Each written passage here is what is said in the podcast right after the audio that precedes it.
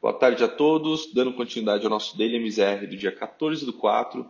É, os sinais vindos do exterior hoje foram bem positivos, né? acho que sustentaram tanto a Bolsa brasileira quanto as bolsas americanas e europeias a fecharem no campo positivo.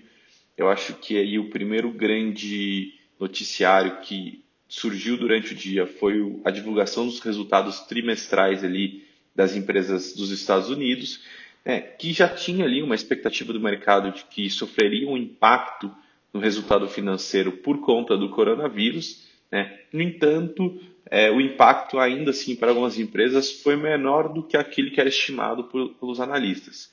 Ou seja, isso aí deu um fôlego positivo é, para o mercado como um todo, acreditando que o impacto da, da crise pode ser possivelmente menor daquele que, que se é esperado né, o que levou ali, corroborou para o bom humor do investidor internacional.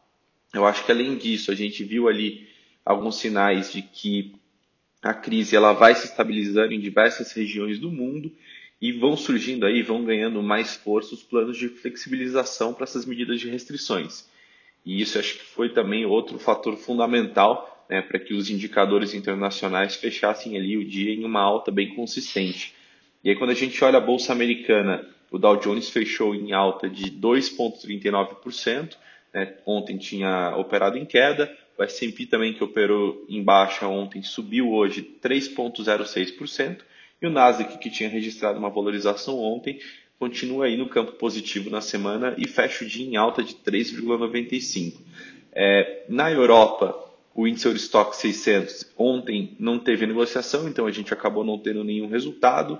O índice hoje fechou em leve alta ali de 0,64%, mostrando realmente que o cenário internacional segue aí com muito mais apetite a risco, né? E a gente foge um pouco ali daquela versão vista principalmente no mês, no mês de março. É, quando a gente vai para a bolsa aqui do Brasil, a gente vê que o movimento positivo do exterior ele sustentou bastante né, o indicador brasileiro. É, durante grande parte do dia a gente ficou ali acima dos 80 mil pontos.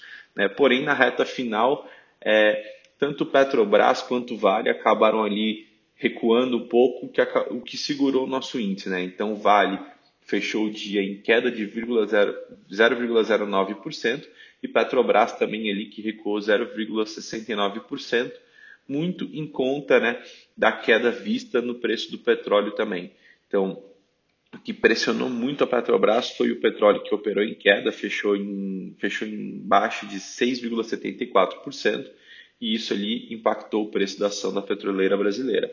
É, acho que o grande destaque também na Bolsa Brasileira que favoreceu a nossa alta foi a melhora no, na balança comercial com a China, né, que teve um resultado ali acima do que era esperado é, para o mês de março. Eu acho que o câmbio, como a gente mencionou ontem, é, se beneficiou muito da melhora do cenário internacional por conta do coronavírus, porém sofreu muito também com a questão da desvalorização do petróleo.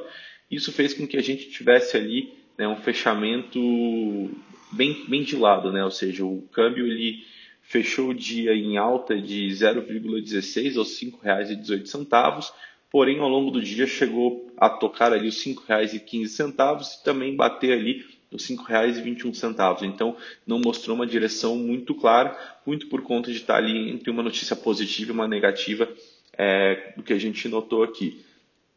Quando a gente vai aqui para a parte de juros, é, de novo a gente teve um fechamento forte na curva de juros brasileira.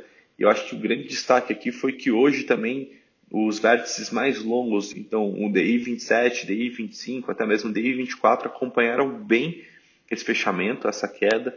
Então a gente teve ali uma queda de mais de 3% ao longo de quase toda a curva.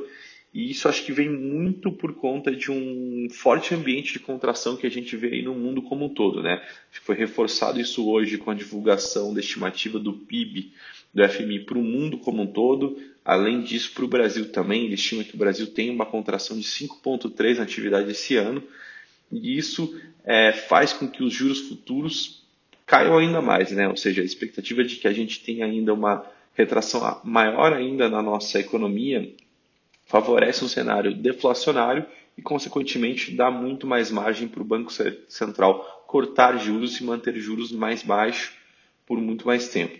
Então, o que a gente nota aqui é que reduz um pouco a inclinação da curva. A gente tem ali talvez um, um aumento do achatamento entre o DI 22 e o DI 24, porém a gente ainda tem uma diferença de quase 2% entre esses dois vértices. Então, assim, ainda tem bastante espaço também para a gente ter uma redução nessa inclinação.